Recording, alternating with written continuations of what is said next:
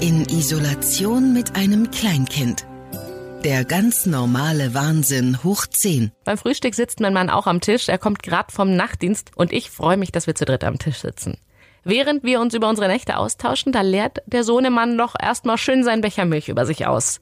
Er ist ziemlich nass, findet das aber auch gar nicht weiter schlimm und patscht auch noch fröhlich in der Pfütze rum, sodass die Milch einfach überall hinspritzt. Großartig. Ich wisch also erstmal alles auf und ziehe das Kind komplett um. Der Papa legt sich hin und wir gehen ins Wohnzimmer. Mein Sohn sitzt und spielt und ich gieße die Blumen und häng die Wäsche ab. Mein Sohn rennt im Zimmer rum, kommt aus dem Gleichgewicht und stößt gegen die Drachenpalme, die in der Ecke steht. Die fliegt natürlich um und die ganze Erde verteilt sich erstmal auf dem Boden und ich kann auch noch dem kleinen Fluss zuschauen, der sich gerade über den ganzen Boden ausbreitet. Ich denke mir nur, wie gut, dass ich gerade noch die Pflanze gegossen habe. Matschige Erde klebt eindeutig besser und macht definitiv eine größere Sauerei. Wann macht die Kita endlich wieder auf? Das nächste Event wird abgesagt. Ich habe auch eigentlich schon drauf gewartet. Ende April sollte eine große Babyshower für meine Schwägerin geschmissen werden, aber die wird jetzt erstmal auf unbestimmte Zeit verschoben und findet voraussichtlich auch erst nach der Geburt im Mai statt. Ich überlege, ob ich das Paket für meinen Bruder und seine Frau einfach schicken soll oder ob wir es wohl noch mal schaffen, uns Anfang Mai zu sehen. Es ist wahrscheinlich auch eine wahnsinnig komische Zeit, gerade schwanger zu sein. Die Schwangerschaft allein ist ja schon aufregend genug und dann kommt auch noch so ein unberechenbares Virus dazu. Bis jetzt habe ich zwar noch von keiner Schwangeren gehört, die sich mit Corona infiziert hat, aber falls es doch passieren sollte, wie gut sind denn dann die Frau und das Baby geschützt? Aktuell darf meine Schwägerin den werdenden Papa noch mit in den Kreissaal nehmen, aber bis zur Geburt sind sie auch noch knapp vier Wochen. Da kann viel passieren. Und falls die Infektionszahl nicht bald absinkt, werden Frauen wohl ohne ihren Mann das Kind auf die Welt bringen müssen. Ich verstehe, dass es dem Schutz der beiden dient, verstehe aber auch jede Frau, die ihren Partner gerade bei der ersten Geburt an ihrer Seite haben möchte. Ich vermisse echt mein Pilates-Training. Wenigstens so ein bisschen was für mich wäre ja schön. Meine Pilates-Trainerin hat letzte Woche auch ein paar Videos von Trainingsstunden aufgenommen und sie rumgeschickt, aber bis jetzt kam ich noch nicht wirklich dazu. Dabei hätte ich es bitter nötig.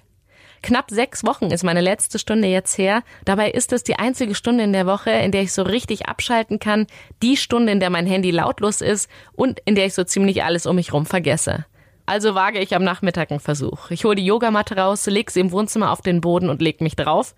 Und mein Sohn sitzt natürlich keine zwei Sekunden später auf mir. Er lacht und er freut sich und denkt, wir spielen. Und ich denk, hm, okay, dann eben kein Pilates, keine Entspannung. Vielleicht probiere ich es gleich nochmal, wenn die Yogamatte nicht mehr ganz so interessant ist. Er holt sich dann auch andere Spielsachen, ist abgelenkt und ich nutze meine Chance. Ich atme ein und gehe in den herabschauenden Hund. Alles zieht, aber es ist herrlich. Plötzlich habe ich einen Löwen im Gesicht. Wow. Und dabei bleibt es natürlich nicht. Pony, Schwein, Nilpferd, Eisbär und Giraffe folgen. Und das ist nur der Anfang. Und ich merke, dass das alles leider so gar keinen Sinn hat.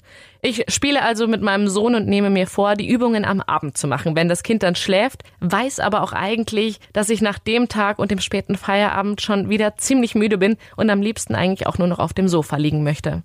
So wird das definitiv nichts mit der Entspannung. Im Feierabend angekommen, denke ich über Urlaub nach. Wie werden wir den wohl in diesem Jahr verbringen? Wird man im Sommer oder Herbst wieder verreisen dürfen oder werden wir es uns in der Heimat gemütlich machen?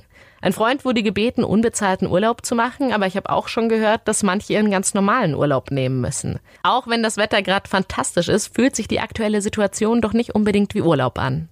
Mein Mann hat im August zwei Wochen frei und wir werden wohl, insofern es denn geht, sehr spontan Urlaub buchen oder wir bleiben einfach hier. Ist ja sowieso besser fürs Klima. Morgen geht's weiter. In Isolation mit einem Kleinkind. Der Podcast über den ganz normalen Wahnsinn. Hoch 10. Eine Produktion von Baden FM.